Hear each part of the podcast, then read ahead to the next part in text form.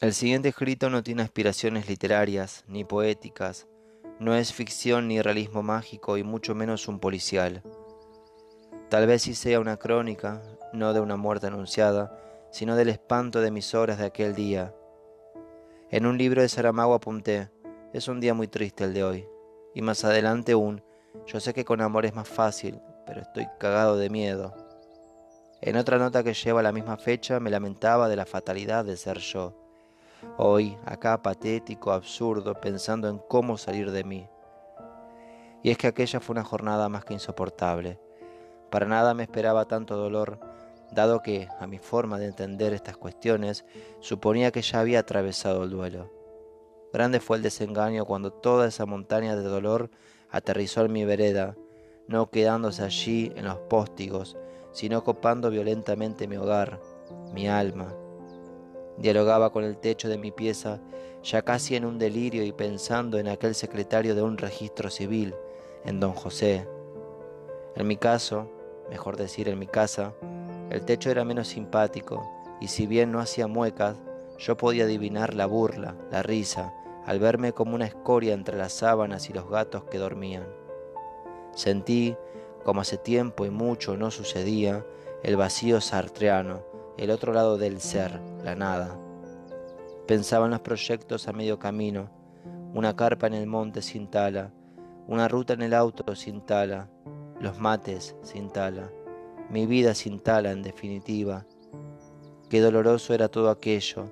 En general el hombre suele estar cerca de la gloria en los momentos de autoboicot, de autosabotaje, una nota distintiva en la historia de estos pobres mamíferos.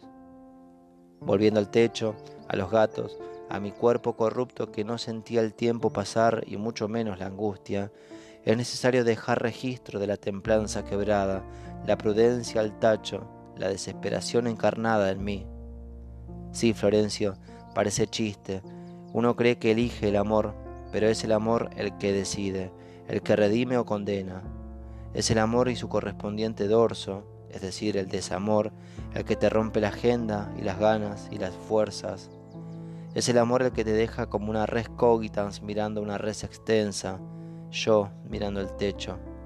Así estaba, como una cosa pensante y por ello existiendo, pero con la certeza indubitable de que en esos momentos no quería existir y para ello debería dejar de pensar lo que a esas horas de la vida era un imposible.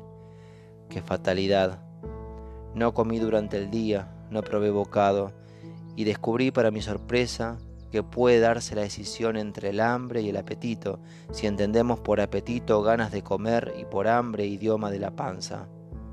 Hambre tenía, apetito nada, por eso era más burlesco que abriera y cerrara la heladera. Sin ser consciente, es posible que aquel acto mecánico que me involucraba junto a la heladera no fuera motivado por la búsqueda de alimento, sino de una solución mágica que me salvara de aquel desamparo. Pero no aparecían las soluciones mágicas, solo botellas de agua, seis o siete botellas llenas de agua. ¿Para qué tanta agua? pensaba. Recorrí mil veces la biblioteca para saber que al menos allí Tala era inmortal, que estaba atada a mí para siempre. Pero esa inmortalidad del libro no me alcanzaba la quería en cuerpo y alma, presente junto a mí, y no estabas, Talita.